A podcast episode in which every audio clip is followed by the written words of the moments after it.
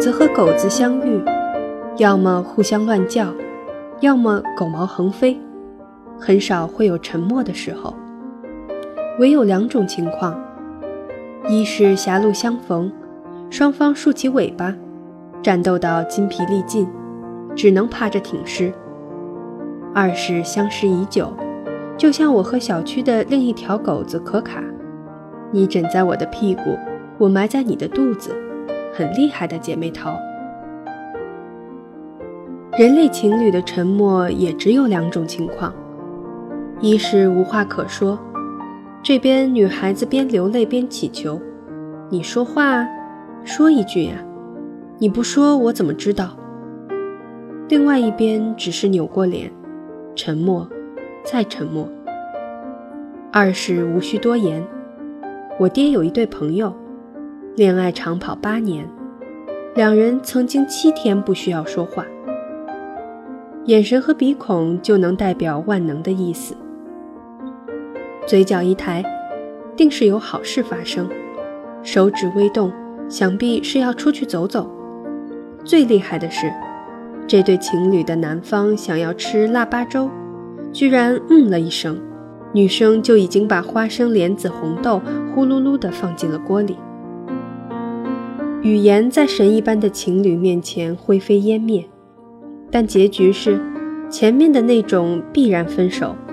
后面的那种也免不了分手。我问老爹：“既然双方已经默契到了汗毛的地步，为什么还会分手？”老爹说：“有些人了解彼此，就像彼此肚子里的蛔虫，但蛔虫终究是会被宝塔糖打下来的。虽然我深爱你，爱到连情话都不用说，可是我的情话，又能说给谁听呢？”不过，把狗子和人类小情侣类比未必恰当，因为人类的情侣沉默的状况往往十分迷离。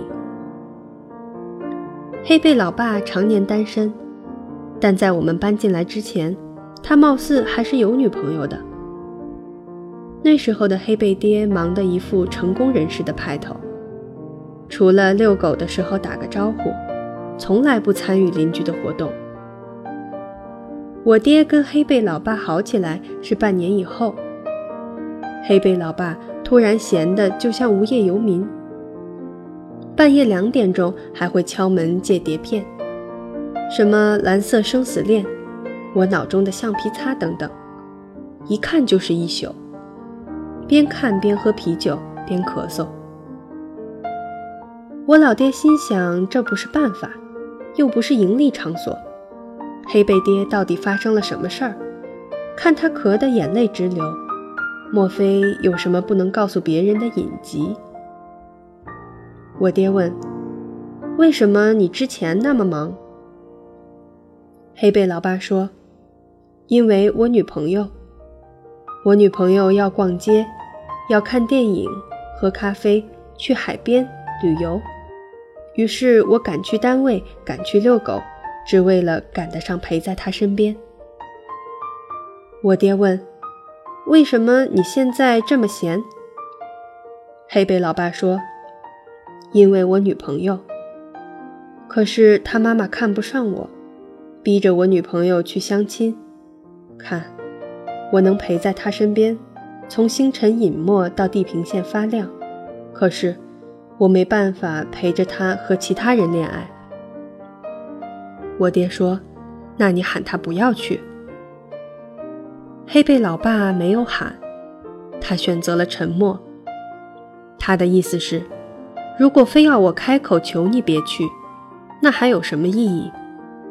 你爱我，自然不会去；你去了，就是不爱我。这话说的像绕口令，爱与不爱和现实比起来，毫无意义。老爹长长的叹了一口气，黑贝老爸缩在沙发上，裹着桌布，睡得一抖一抖的。老爹也陷入了沉默。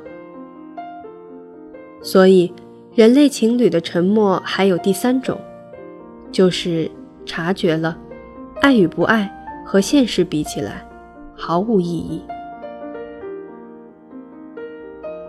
只有沉默是属于你自己的，不难过，沉默才能找到你自己。